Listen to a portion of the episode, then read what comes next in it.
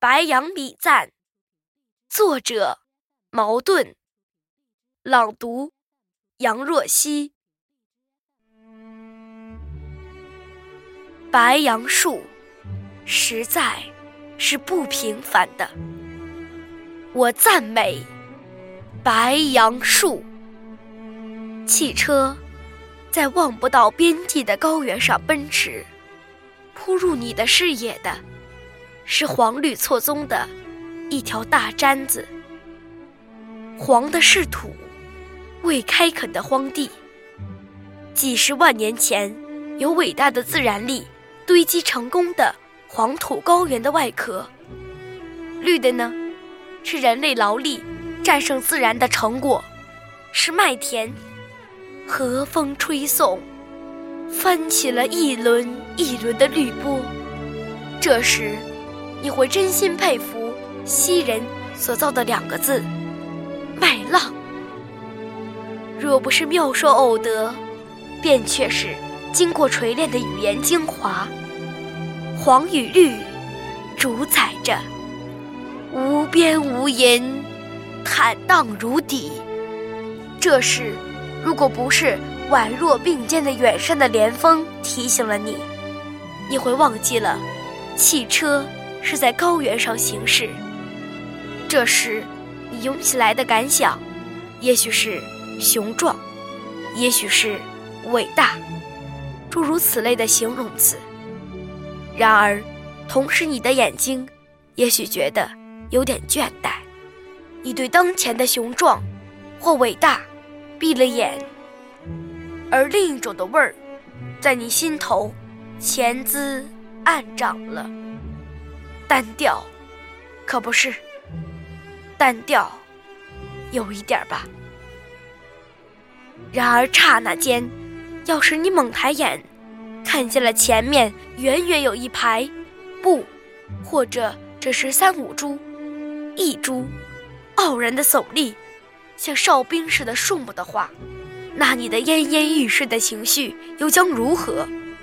我那时是惊奇的叫了一声的，那就是白杨树，西北极普通的一种树，然而实在是不平凡的一种树，那是力争上游的一种树，笔直的干，笔直的枝。它的干通常是丈把高，像加过人工似的，一丈以内绝无旁枝。它所有的压枝一律向上，而且紧紧靠拢，也像加过人工似的，成为一束，绝不旁逸斜出。它的宽大的叶子也是片片向上，几乎没有斜生的。更不用说倒垂了。它的皮光滑，而有银色的晕圈，微微泛出淡青色。这是虽在北方风雪的压迫下，却保持着倔强挺立的一种树。哪怕只有碗那样粗细，它却努力向上发展，高到丈许、两丈，参天耸立，不折不挠。对抗着西北风，这就是白杨树。西北极普通的一种树，然而绝不是平凡的树。它没有婆娑的姿态，没有曲曲盘旋的球枝。也许你要说它不美，如果美。是专指婆娑或旁逸斜出之类而言，那么，白杨树算不得树中的好女子。